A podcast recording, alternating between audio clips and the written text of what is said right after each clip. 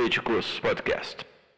Olá, tudo bem? Meu nome é Israel Medeiros, eu sou analista político aqui da FSA Inteligência Política e estamos aqui em mais um episódio do Políticos Podcast, hoje com o deputado Haroldo Martins, é, do Republicanos do Paraná. Tudo bem? Tudo bem, como vai vocês? Tudo certo. Também estamos aqui com o Rafael Favetti, que, que é nosso sócio aqui da FSA Inteligência Política, cientista político. Tudo bem, Favetti? Tudo bem, alegria, Israel, estar tá aqui contigo e com o nosso deputado Haroldo e também com o Bernardo, que tá, vai participar com a gente também. Maravilha. Bom, deputado, a gente gostaria de começar essa conversa uh, primeiro abordando um pouco da, da, história do senhor, não é isso? O senhor, o senhor é, pelo que eu soube, o senhor é do, de São Paulo, não é? Mas o senhor foi eleito pelo, pelo Paraná. Como é que foi essa, essa entrada na política? Como é que o senhor acabou indo ser eleito lá pelo Paraná? Bom, muito obrigado por convidar a gente. Eu, é, eu sou um dos bispos da Universal, sou licenciado e vivi 25 anos fora do Brasil e implantei trabalhos evangelísticos da Igreja Universal em sete países do mundo. É, em 2015, eu fui convidado a voltar para o Brasil para fazer um trabalho político-social. A igreja via que nós estávamos e estamos passando e vivendo um momento muito difícil do ponto de vista social no que diz respeito à, à, à conceituação de família. Então, eu voltei para o Brasil depois de 25 anos, assumi o partido em Alagoas em 2015. No início de 2017, eu fui para o Rio de Janeiro para ajudar o, o, início, o secretariado do governo do, do Marcelo Crivella na prefeitura do Rio de Janeiro, mas não deu certo. E eu vim para o Paraná em 2017, assumi o partido aqui, reestruturar o meu partido e em 2018 saí candidato a deputado federal, fui eleito.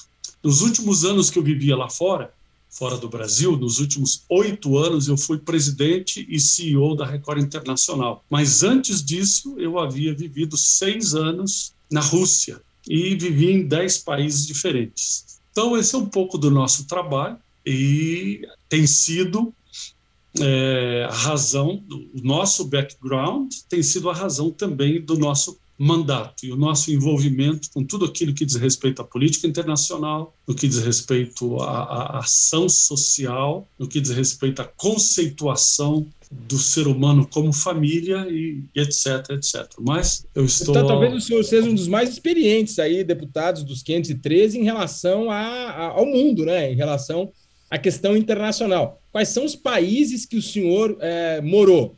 Ah, eu não diria que sou um dos, dos 513 melhores, é isso. Mas eu, eu, quando eu saí do Brasil, eu morei nos Estados Unidos, depois fui para a África do Sul, Zimbábue, Honduras, na América Central, Rússia, Finlândia, Irlanda, Inglaterra, Portugal e Israel. Aí voltei para o Brasil em 2015. Então a gente uhum. viveu em países do primeiro mundo, no leste europeu, vivemos na Europa, mas nos Estados Unidos, mas também vivemos na, na África. Então tivemos experiência diferente, de, de, culturas diferentes, de níveis sociais diferentes, realidades diferentes. E nos últimos anos, na presidência da Record Internacional, a gente visitou mais de 70 países. Então foi um, uma experiência muito grande que a gente teve, é, alargando inclusive as fronteiras daquilo que era o meu trabalho, que era o trabalho eclesiástico. Uhum. Como é que foi a sua experiência na Rússia? O que, que o senhor tem para nos dizer aqui como introdução à, à, Rússia? Como é que foi sua experiência particular? O senhor levou família para a Rússia? Levou, enfim, como é que foi chegar lá? É, o que é a Rússia? Ah, quando eu saí do Brasil, a família já estava comigo e viveu comigo 25 anos lá fora. Eu e minha esposa, nós é, é, criamos os nossos filhos lá fora. Quando a gente foi viver na Rússia, a gente chegou na Rússia a primeira vez no final de, 2000, de, de, de 1996. E a partir de 1997, nós passamos a viver na Rússia até 2002. Nós tínhamos um filho, nós temos um filho, né? Hoje ele mora em Portugal, é casado, tem uma neta, uma neta portuguesa. Mas aí, quando a gente foi viver na Rússia, eh, nós prestávamos ajuda eh, para um orfanato no sul da Rússia, numa república chamada Kalmykia, eh, e a diretora do orfanato perguntou para mim e para minha esposa se nós não gostaríamos de adotar uma criança. E nós havíamos combinado, quando a gente casou, que nós teríamos um filho biológico e se tivéssemos mais algum, a gente iria adotar. E eu e minha esposa, nós somos o primeiro casal brasileiro a adotar uma criança russa, que é a Marina. Marina hoje tem 25 anos de idade, é casada. Mas a Rússia é o seguinte: a Rússia, quando você vai viver na Rússia, você tem os dois extremos, não tem mais ou menos. Tem coisas que você ama e tem coisas que você odeia. Então é uma questão de você contrabalançar para você fazer da sua experiência de vida na Rússia uma experiência boa, porque senão do ponto de vista daquilo que você não gosta, vai ser uma coisa muito difícil. Então, eu e minha mulher descemos na Rússia, a gente comprou um voucher, a igreja comprou um voucher de um mês em um hotel em Moscou. Nós tínhamos, então, com esse voucher de um mês, nós recebemos um mês de visto para permanecer. Mas nós já fomos de mala e cuia, nós chegamos lá com 16 malas. Dentro de um mês, nós entramos em contato com um escritório de advocacia que cuidava de assuntos cristãos, e nós conseguimos, através do sponsorship deles, um visto de permanência por um ano. E a cada ano nós saímos da Rússia, íamos até a Finlândia ou íamos até a Suécia e, e renovávamos um ano e voltávamos. E assim a gente viveu lá seis anos. Uhum. E é uma experiência incrível, né? O senhor chegou em 99, que se não me engano foi a, a, o ano da queda de Eltsin e a ascensão de Vladimir Putin. O senhor pegou justamente a transição. Eu sei que talvez. Não, eu cheguei antes. Eu cheguei antes. Eu cheguei lá. 96. Eu passei a viver lá em 97, né? Eu cheguei em 96, aí saí, voltei, iniciamos 97 já no início do ano. Então a gente pegou. Toda a transição. O senhor viu toda, toda a transição, Yeltsin, é, é, é, Putin? Isso, a gente pegou Yeltsin, ainda não havia o nome de Putin como sucessor de Yeltsin, então era, era a presidência de Yeltsin. Nós ainda pegamos o início de, de, de uma recessão pesada. Nós comprávamos é, o, o, nosso mantimento para casa, nós comprávamos num, supermercado pequeno que tinha vindo da França, e nós gastávamos de comida, eu e minha mulher, um casal de pastores, meu filho e a minha sogra, que morava juntos, nós gastávamos de alimento por mês o que a gente pagava de aluguel. Era caríssimo. Nossa. Caríssimo. Eu pagava 2.500 dólares de aluguel, que era para estrangeiro. Eu gastava 2.000, 2.500 de, de, de alimentação por mês. Então, eram 5 mil dólares só para aluguel e para nos alimentar. Uhum. Porque senão a gente teria que viver na condição dos russos, a maioria dos russos em, em, em, é, que vivem a, com a ajuda do governo, vivia a chá e pão preto. Uhum. Chá e pão preto. Se alimenta daquilo e, e, e, e planta no, no, verão, vai para a Dátia, que é a, a Dátia é a casa de, de verão, onde eles vivem no verão, que lá eles vão plantar na terra e vão colher os legumes, verduras, cogumelos, Ali eles vão é, é, é, pescar peixe, peixe e vão salgar o peixe para poder conservar e para poder trazer e viver os oito meses de inverno com aquilo que eles plantaram no verão. Então é uma condição de vida muito precária, muito sim, sim. precária mesmo que se vivia. E a gente viveu isso. Depois assumiu, é, é, é mudou o nome da KGB para FSB, só mudou a sigla, mas a, a, o prédio era o mesmo, a filosofia era a mesma, só mudou a sigla, né? Uhum. Ainda hoje, você conhece de Rússia aquilo, é um, você vê a, a presidência de, de, de, Vladimir Putin, que ele não aceita concorrência, não aceita oposição, ele não aceita ninguém que é contra, é, fulano logo desaparece, e eu não estou querendo dizer absolutamente nada com o que quer dizer esse desaparece, mas sai de cena, você vê como é que é. Um desaparece, o outro é envenenado, aí, aí, por, aí por aí vai, né, gente? É uma noção, é, há uma noção diferenciada sobre democracia, portanto, na, na, na cultura russa, é isso? Não há, não há democracia. A questão é essa. E não apenas não há democracia como nós conhecemos no, no, no, no mundo, não há democracia como nós conhecemos nem, no, nem na, na, na, no conceito original grego, não há democracia e não há também a cultura da democracia. Né? Isso é muito importante. A cultura da democracia não existe. Por quê? Porque quando o povo russo ele quer expor o desejo deles, que é o poder democrático, é a voz do povo, eles não utilizam seus representantes. Eles vão para a rua e eles é que vão tomar as coisas com as próprias mãos. Foi o que aconteceu, por exemplo, em 2013 e 2014 na Ucrânia. Aquele último grande levante onde a população ucraniana se revoltou e queria que realmente a Ucrânia voltasse para a União Europeia. Isso provocou a queda e, e, que o presidente na época, o, se eu não me engano, o Yanovich, foi, foi, foi deposto porque eles não conhecem essa questão da democracia. E o parlamento é, é, é, é não é representante do povo, é representante de uma ideologia. Então, o poder não emana do povo lá. Uhum. Agora, deputado, tá uma coisa que, que eu queria entender é porque o senhor foi para esse ambiente, para esse contexto onde realmente a democracia é, é, é estranha, para dizer o mínimo, para para o propósito da Igreja Universal. Né? A Igreja Universal tem esse propósito de implantar é, diversas igrejas pelo mundo, de levar é, o Evangelho para essas pessoas. E como é que foi uh, do ponto de vista religioso? Porque a Rússia não é muito aberta a variações, digamos assim, do cristianismo. Lá eles são muito católicos.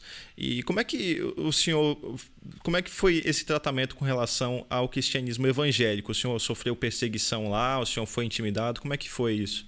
É, eles não são católicos, eles são ortodoxos russos, né? Eles, eles não fazem parte do, do, do, da, da, do catolicismo romano, não seguem o bispado de Roma, eles fazem parte do cismo da igreja do século X, que seguiu a ortodoxia do bispo de Constantinopla. Aí eles criaram arcebispados nos países, então lá eles são ortodoxos, né? ortodoxos russos. Uhum. Então, é, é, é, é, como no, é como em todo país em que existe uma, uma tradição religiosa. Então, eles são altamente tradicionais. Por um lado, por outro lado, aqueles que foram é, é, é, vítimas, por assim dizer, da lavagem cerebral do comunismo, então eles eram ou comunistas ou ortodoxos russos. E é claro que em qualquer lugar do mundo existe muita resistência. Né? O evangelho não é questão de, de, de igreja A, B, C ou D, denominação A, B, C ou D, mas o evangelho, a mensagem do evangelho sofre muita resistência, né?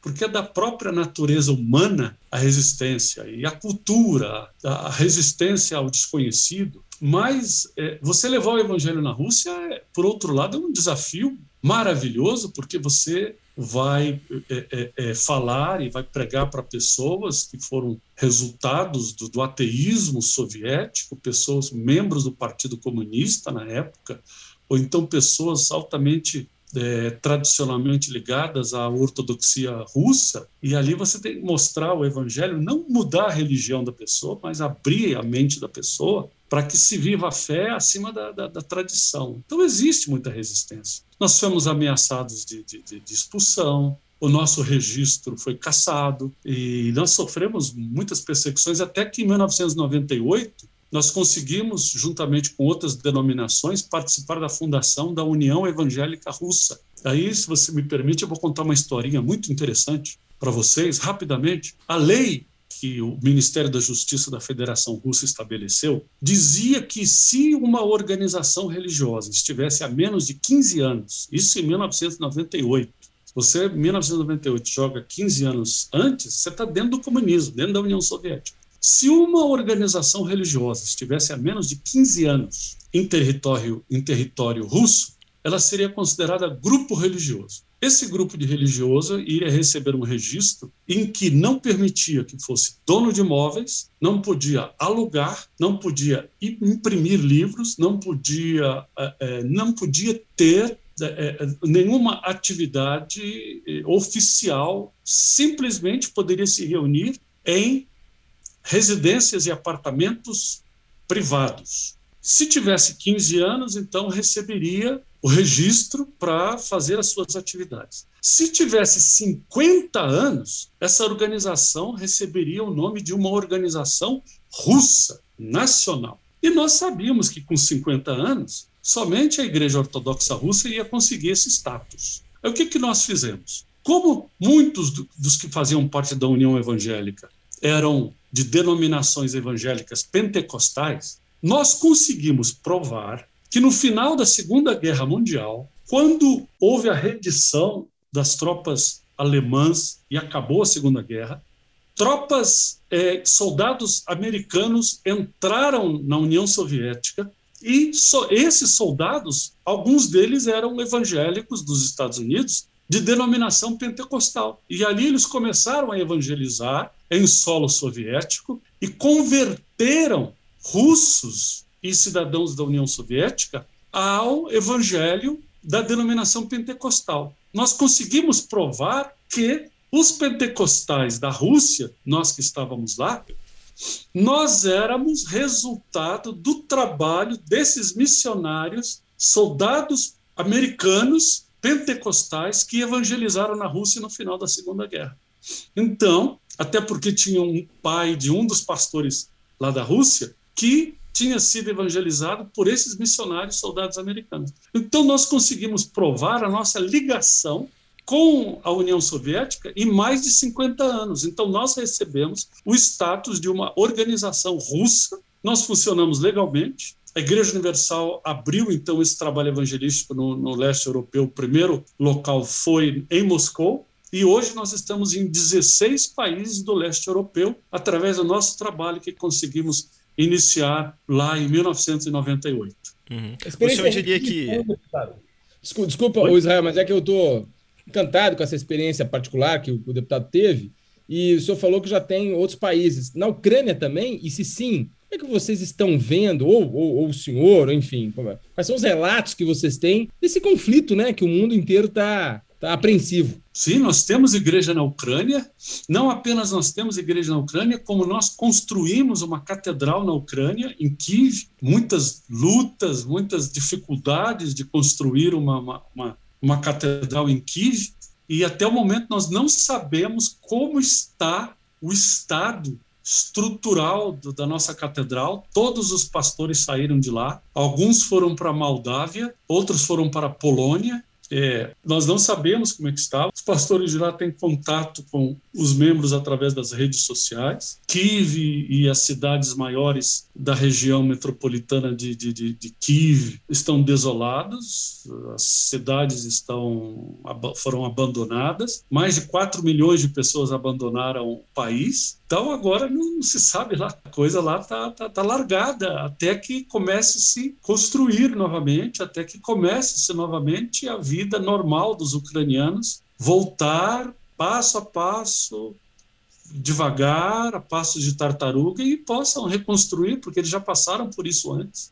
O povo do leste europeu é acostumado com guerras, é acostumado com destruição, é acostumado com revoluções. Então a vida a vida continua, mas os nossos pastores brasileiros e estrangeiros e também ucranianos. Somente os ucranianos homens não puderam sair do país, né? Porque os homens têm que ficar porque foram foram é, é, é, alistados para lutar, né? Mas os outros, alguns foram para a Polônia e outros estão na Moldávia, acolhidos pelas nossas igrejas, tanto da Polônia como da Moldávia. Mas está todo mundo em oração, feliz, ninguém quer voltar, ninguém quer abandonar o campo missionário, ninguém quer abandonar o lugar onde está servindo, porque é uma questão de afirmação pessoal. Né? Eu também passei por uma situação difícil, eu o último país que eu vivi com a minha família foi Israel, e nós participamos da, da última intifada que de Gaza houve ataques a Israel, e essa última, que foi em meados de 2015, foi quando o grupo Hamas e os, e os terroristas de Gaza, é, eles conseguiram poder bélico de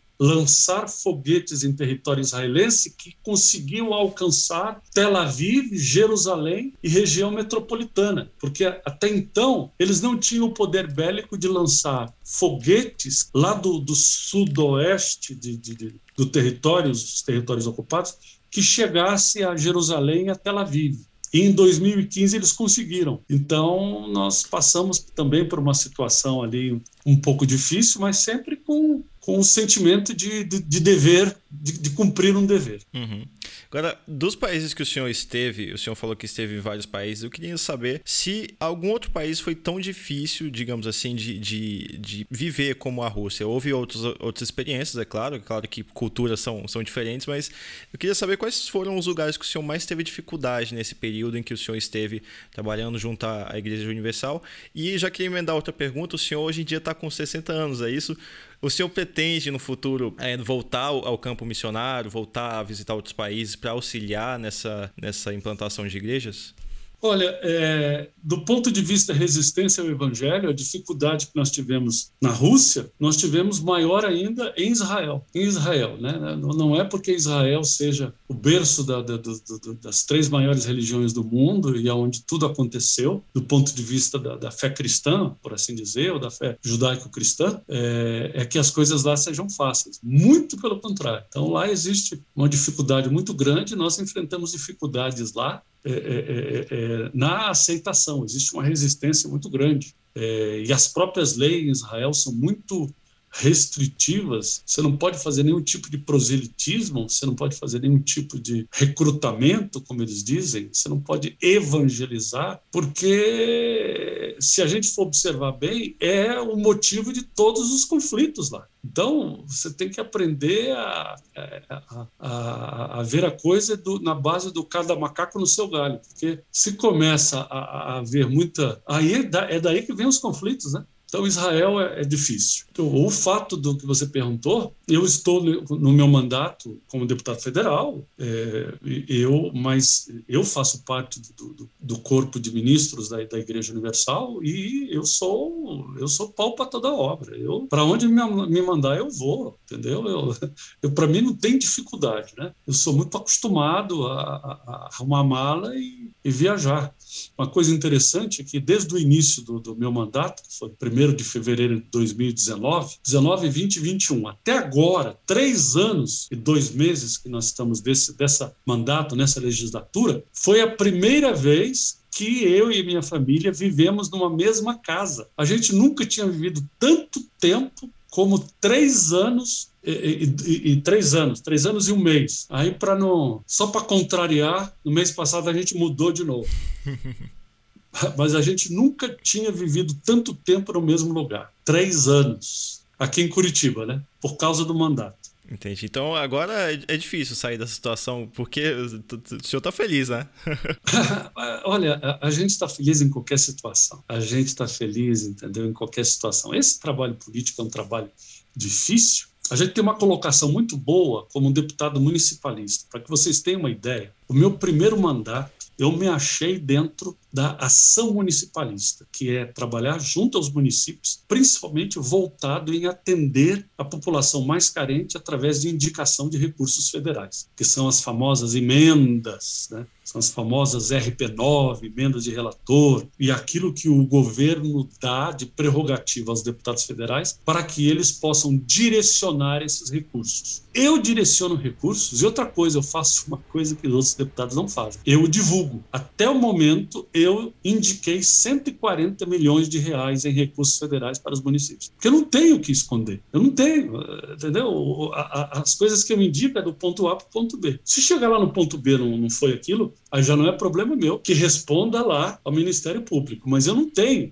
A coisa é transparente. Tá, então, deixa, deixa, eu aproveitar, deixa eu aproveitar esse ponto. Aliás, não era nem um dos focos da nossa conversa, mas é super interessante, que se fala muito, assim, a gente tem que, nós que fazemos análise política, tem que responder, às vezes, muito para investidores, coisa e tal. Ah, o orçamento secreto, o que, que é? Só estou tocando um ponto muito interessante. O que é isso? O que é a emenda? Para onde vai? Ela vai para onde? Às vezes, é óbvio né, que quem a nossa audiência qualificada sabe que não vai para, é, enfim, não vai para o gabinete do deputado, não é que os milhões ficam lá no gabinete do deputado, isso vai para algum lugar. Se o senhor puder esclarecer o que são essas questões Ótima das emendas, pergunta. etc., seria interessante. Ótima pergunta. Primeiro de tudo, não existe orçamento secreto. Não existe orçamento secreto. O que, que existe? Veja bem, todo ano, quando nós aprovamos o orçamento para, ou no final do ano anterior, aprovamos o orçamento da União, no orçamento da União, vai o, o, os percentuais do orçamento para cada ministério. Dentro do orçamento dos ministérios, existe um tipo de conta descritiva que não está dentro do planejado pelo ministério, mas está dentro de indicações para o orçamento do ministério. Então, nós sabemos que, pela legislação, 50% é da saúde, Saúde e educação tem a fatia maior porque é da Constituição. Dentro daquilo de que cada ministério recebe para o orçamento, existe aquilo que não está dentro de um planejamento específico, ou seja, estrada, desenvolvimento regional ou, por exemplo, saúde. Saúde base, média complexidade, alta complexidade, construção de hospitais, não está dentro daquilo que o Ministério planejou e designou para aquela conta, está orçada para aquela área. Existe aquilo que é chamado de RP9, que é uma nomenclatura que virou meio é, é, é, bandida, acham que é coisa errada, que é o quê? Veja bem, o governo federal não sabe o que, que acontece nos municípios. Quem conhece é o deputado. Então, por exemplo, eu ajudo 140 municípios do Paraná. Eu sei o município que tem um problema que precisa construir uma unidade básica de saúde, que precisa construir uma escola, que precisa é, é, colocar a, a, pavimentação numa estrada rural que vai ligar o ponto A ao ponto B, que precisa de, de, de, de fazer o saneamento básico para esgoto e água naquela região da cidade, porque nós estamos lá, o deputado está lá. Então, o que, que acontece? Nós ajudamos o governo federal a olhar em loco aonde é necessário que vá o orçamento daquele ministério para chegar aonde o orçamento é colocado, que é onde beneficiar a qualidade de vida da população. Então, esse trabalho transparente é muito fácil de se fazer. Se o deputado faz o seu trabalho voltado para a população, isso é maravilhoso, porque isso não é politiqueiro. Agora, se o deputado é um deputado cujas suas intenções não são totalmente transparentes, vai, olhe para onde ele direcionou as emendas. Direcionou, talvez, para beneficiar a, in, a indústria A, B, C ou D, que é a sustentação política dele, ao invés de fazer chegar aonde deveria chegar, que é o quê? Saúde básica da população, educação, construção de escola, qualidade de vida, infraestrutura, desenvolvimento regional, é, é, é, implementos agrícolas, maquinárias para agricultura familiar, agricultura de subsistência, caminhões, retroescavadeiras, caçambas para aparelhar a prefeitura, para poder a prefeitura. O Paraná é um país altamente, é um estado altamente rural, então são milhares e milhares de estradas rurais que precisam ser beneficiadas para que na época da chuva haja o escoamento da produção com mais facilidade. Então, fazer um trabalho de um deputado, que o poder de um deputado federal é enorme, é enorme, é uma coisa assim imensa. Agora, tem os dois lados da moeda. Então, é o seguinte: não existe orçamento secreto. Não existe. O que quem reclama, e como ministra Rosa Weber reclamou e, e, fez resistência, ela tirou. Olha só, ministra Rosa Weber, a senhora fez o desserviço e o desfavor de tirar daquilo que eu podia indicar para os municípios que, que eu ajudo, a senhora tirou 4 milhões de reais que eu iria indicar para a saúde básica da população. Então, se os fins justificam os meios, meus amigos, eu não entendo. O que eu vejo é o seguinte: é que a população que é prejudicada. Por quê? Porque o dinheiro está dentro do orçamento dos ministérios. Quer seja indicado por alguém ou não, já está orçado. E outra coisa, para encerrar o assunto, eu digo para encerrar minha, minha longa resposta, você faz o seguinte: olha, não tem mais RP9. A gente não indica tá bom? A gente não indica. A gente passa para o Ministério, aonde está precisando, por exemplo, o Ministério da Saúde, aonde está precisando, e o Ministério aloca aquela transferência para onde o deputado indicou, mas só que não sai como RP9, sai de dentro do orçamento direto do Ministério da Saúde. É seis e meia dúzia, porque o qual é o mais importante? É de que o recurso chegue na ponta, na ponta da corda. Compreende o que eu quero dizer? É uma cortina de fumaça. Essa é a realidade. A gente tem que reclamar com Getúlio Vargas. Foi ele que criou esse negócio de emendas parlamentares. Deu para entender mais ou menos? Sim, deu para entender, entender, deu para entender. Deputado, como a gente está. Tá... até desmistificou, né? É bom a gente, às vezes, desmistificar algumas ah. questões que é, são importantes, porque elas entram no debate partidário e no debate de investimentos também, né? Uhum. Agora, deputado, nosso tempo está acabando aqui, mas eu queria fazer uma última pergunta e, eu, se possível, se o senhor fosse breve na sua resposta, seria ótimo. Eu queria entender como vou é que o senhor vê, como é que o senhor vê agora o, o, futuro da guerra na Ucrânia. O senhor acha que tem alguma chance dela acabar ainda nos próximos meses ou isso pode ser uma coisa que vai se estender? Eu torço, eu torço por isso. Mas eu conheço muito bem a obstinação do povo russo e do povo ucraniano. São obstinados não dão o braço a torcer, o orgulho é muito grande. A Rússia entrou nessa, é mais ou menos dou um boi para, para não entrar numa briga, mas dou uma boiada para não sair. Então eu torço que se resolva, mas a Rússia quer total desmi, desmi, desmilitarização da Ucrânia, total. A Rússia quer anular a Ucrânia, que é um país independente, como um país soberano, quer anular, porque quer garantir a proteção das suas fronteiras. E se você pensar um pouco do ponto de vista russo, você vê que a, a, a Rússia, a, a Ucrânia querendo ser membro da OTAN, vai colocar bases da OTAN na cozinha da Rússia. Claro que a Rússia não ia deixar isso acontecer calado. Então, eu torço que se resolva, mas a Rússia não vai abaixar a cabeça, eles são assim, e eu espero que haja soluções diplomáticas, porque soluções no campo de batalha é só destruição, e como ali não se resolve, pode chegar até se escalar em, em, em, níveis que a gente prefere nem imaginar e muito menos é, é, é, opinar. Uhum.